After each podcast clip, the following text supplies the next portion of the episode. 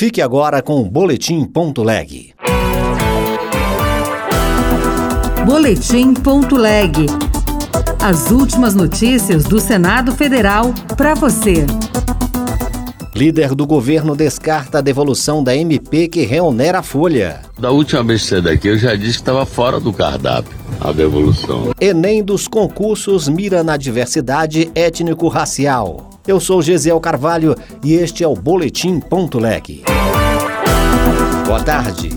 Líder do governo no Senado afirma que MP da desoneração não será devolvida. Jacques Wagner esteve em reunião, nesta segunda, com o presidente do Senado, Rodrigo Pacheco, e o ministro da Fazenda, Fernando Haddad. Repórter Marcela Diniz. A reunião entre o presidente do Senado Federal, Rodrigo Pacheco, e o ministro da Fazenda, Fernando Haddad, foi mais uma etapa das discussões sobre a medida provisória que reonera a folha de pagamento de 17 setores da economia. O líder do governo no Senado, Jacques Wagner, do PT da Bahia, esteve presente na reunião entre Pacheco e Haddad e foi o único a falar com a imprensa na saída. Evitou abordar o teor do encontro, mas afirmou que ainda haverá conversa com o presidente da Câmara, Arthur Lira, e que a MP não será devolvida. Além disso, frisou que o prazo de 90 dias para o início dos efeitos da MP permite que os diálogos continuem. Não, não tem devolução. Eu, da última vez que saí daqui, eu já disse que estava fora do cardápio a devolução. Como você tem a noventena, eu acho que qualquer coisa só deve acontecer na retomada dos trabalhos. Está se preparando isso.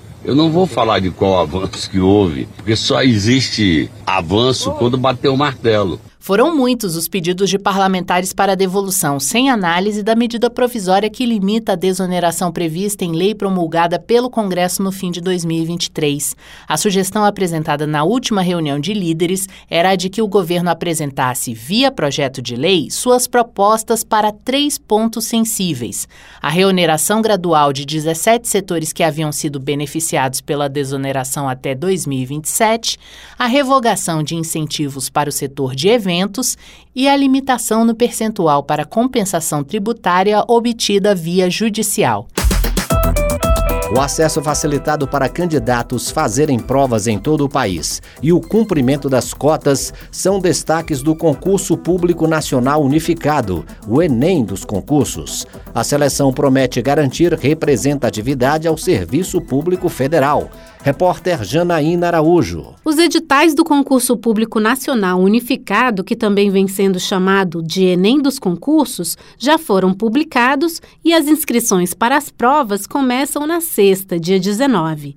São 6.640 vagas para 21 órgãos públicos federais. Além das cotas específicas de 5% do total de vagas de cada um dos cargos para candidatos com deficiência 20% para negros e a reserva de 30% para indígenas na disputa da Fundação Nacional dos Povos Indígenas, a FUNAI, a inspiração no Exame Nacional do Ensino Médio revela uma seleção mais acessível, com 94,6% da população a até 100 quilômetros de um local de prova.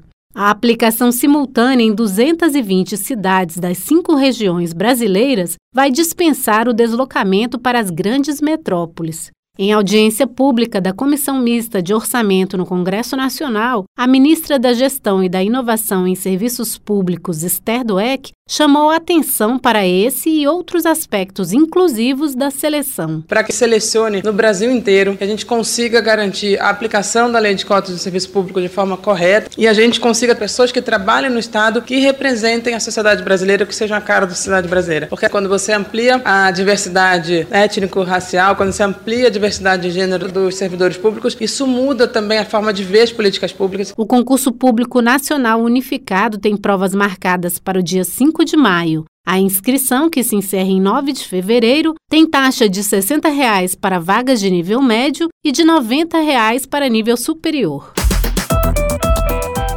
O ano de 2023 foi confirmado como mais quente já registrado, segundo o relatório do Serviço de Mudanças Climáticas da Agência Europeia do Clima, divulgado na última semana. E 2024 deve ser ainda mais quente.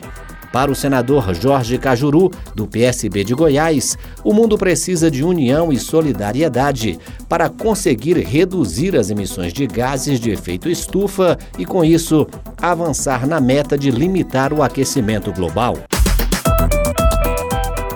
Outras notícias estão disponíveis em senado.leg.br/rádio. Você ouviu Boletim.leg. Notícias do Senado Federal.